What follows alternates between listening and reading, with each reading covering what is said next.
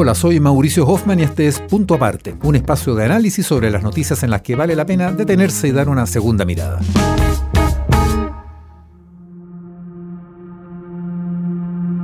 La propuesta de nuevo fiscal nacional es solo la más reciente de las claudicaciones del gobierno del presidente Gabriel Boric. La más reciente no es lo mismo que la última. Ahora viene lo que se llama el depósito del TPP, que posiblemente sí sea la última claudicación del año. Claudicar, ojo, es ceder a una presión o a una tentación, según el diccionario de la Real Academia. No es tan grave como renunciar a algo fundamental o rendirse ante un enemigo. En el caso del próximo jefe del Ministerio Público, todo indica que el fiscal José Morales no era el favorito del gobierno, que la moneda habría preferido un o una fiscal más identificado con su pensamiento político. Ya veremos qué dice el Senado, que ahora tiene que pronunciarse. Este primer año ha sido no solo difícil para la administración Boric, ha sido adverso. El plebiscito del 4 de septiembre lo resume todo, porque allí se manifestó un pensamiento ciudadano abrumadoramente mayoritario que no estaba en sintonía con las ideas y los propósitos del proyecto político ganador en las últimas elecciones presidenciales que pusieron al presidente Boric en la moneda. Con los resultados del plebiscito en mano pudimos entender por qué el presidente y sus equipos no tuvieron la famosa luna de miel que acompaña a los gobiernos en sus primeros días y por qué todas las encuestas mostraron tan rápido un deterioro tan ostensible en la aprobación del presidente y del gabinete. La ciudadanía estaba en otra cosa.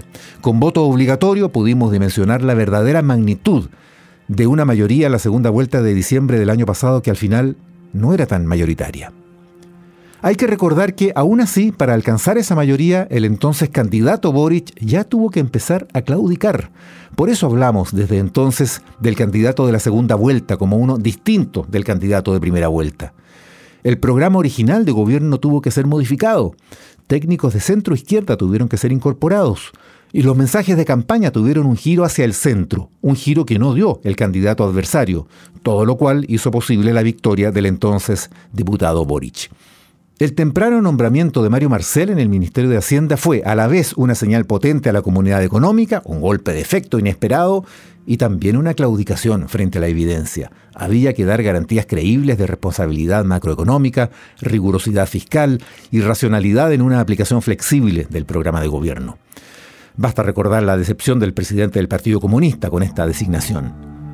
El diseño de la reforma tributaria supuso luego una claudicación de fondo, cuando de hecho se corrige hacia abajo la aspiración recaudatoria del primer proyecto en términos de porcentaje del Producto Interno Bruto. Más tarde, en la discusión legislativa de esta reforma, Hacienda ha introducido decenas de indicaciones que no estaban consideradas al comienzo, que están más en sintonía con el sector privado, con la necesidad de estimular la inversión y menos en sintonía con el aumento a rajatabla de los impuestos.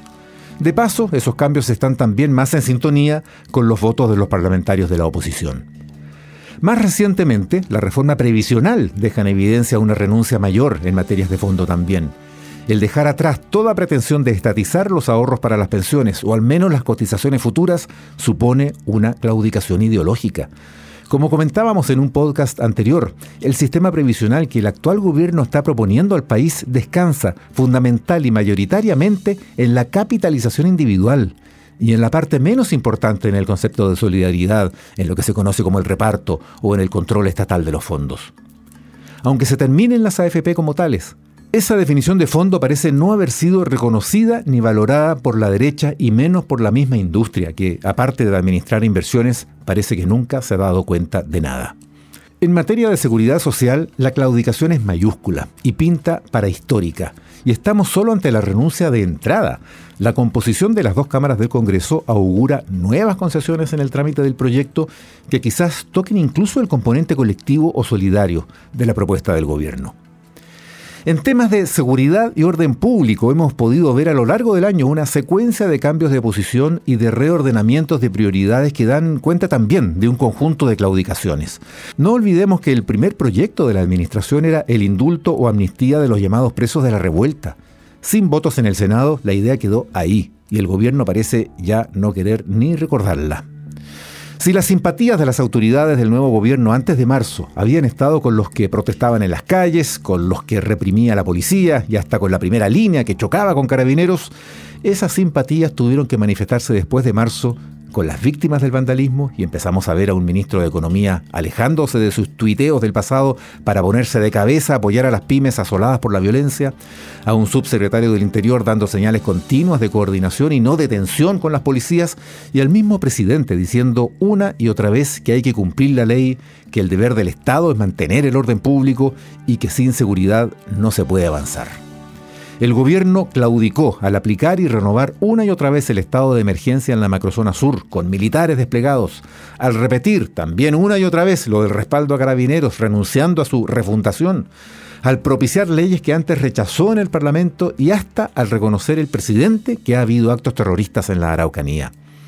Después del plebiscito y de la acumulación de encuestas que forzaban ese cambio de énfasis y de acciones, el nuevo gabinete recogió ese vuelco en las prioridades y el presidente volvió a claudicar, saliendo sus más cercanos del Comité Político de la Moneda y entrando con fuerza lo que hoy llamamos ya rutinariamente socialismo democrático. Parte de la vieja concertación está gobernando desde las oficinas más importantes del Palacio y captura por lo demás los mayores apoyos ciudadanos. Casi todos los ministros y ministras mejor evaluados, según las encuestas, son de la antigua concerta y no de apruebo dignidad. Es esta secuencia consistente a lo largo ya de casi nueve meses la que podría culminar con la última claudicación del año, la que decíamos, la puesta en vigencia del Acuerdo Progresista Transpacífico, el CPTPP, más conocido como el TPP-11. La estrategia de las famosas side letters parece haber sido un fracaso, salvo con un par de países, y al presidente no le va a quedar otra que hacer el depósito del tratado, como dicen los que saben, y claudicar ante las normas de solución de controversias que el TPP establece va a estar culminando así una primera fase del gobierno marcada por el choque con la realidad, por la constatación de una temperatura ciudadana que antes parece que no estaba bien medida, por una economía global adversa, sin duda, que ha sido determinante para limitar aspiraciones, por el pragmatismo que a la larga suele dar a los gobiernos mejores resultados que el voluntarismo, y por la flexibilidad en la acción, un atributo que en estos tiempos de comunicaciones instantáneas, de encuestas cotidianas, de redes sociales temperamentales, los gobiernos no se pueden dar el lujo de no cultivar. De ninguna manera el del presidente Boric es el primer gobierno que claudica. Lo hizo en los noventas el del presidente Elwin frente al poder que conservaba Pinochet y la amenaza militar. La justicia en la medida de lo posible fue la gran claudicación de la época. Le tocó al presidente Frey cuando no le quedó otra que jugarse por traer a Pinochet desde Londres. Claudicó el presidente Lagos cuando consiguió poner su firma en una nueva constitución que lo era hasta por ahí nomás. Claudicó la presidenta Bachelet en su primer mandato, resignando aspiraciones al confiar en los criterios de un ministro de Hacienda que parecía ser el que verdaderamente gobernaba.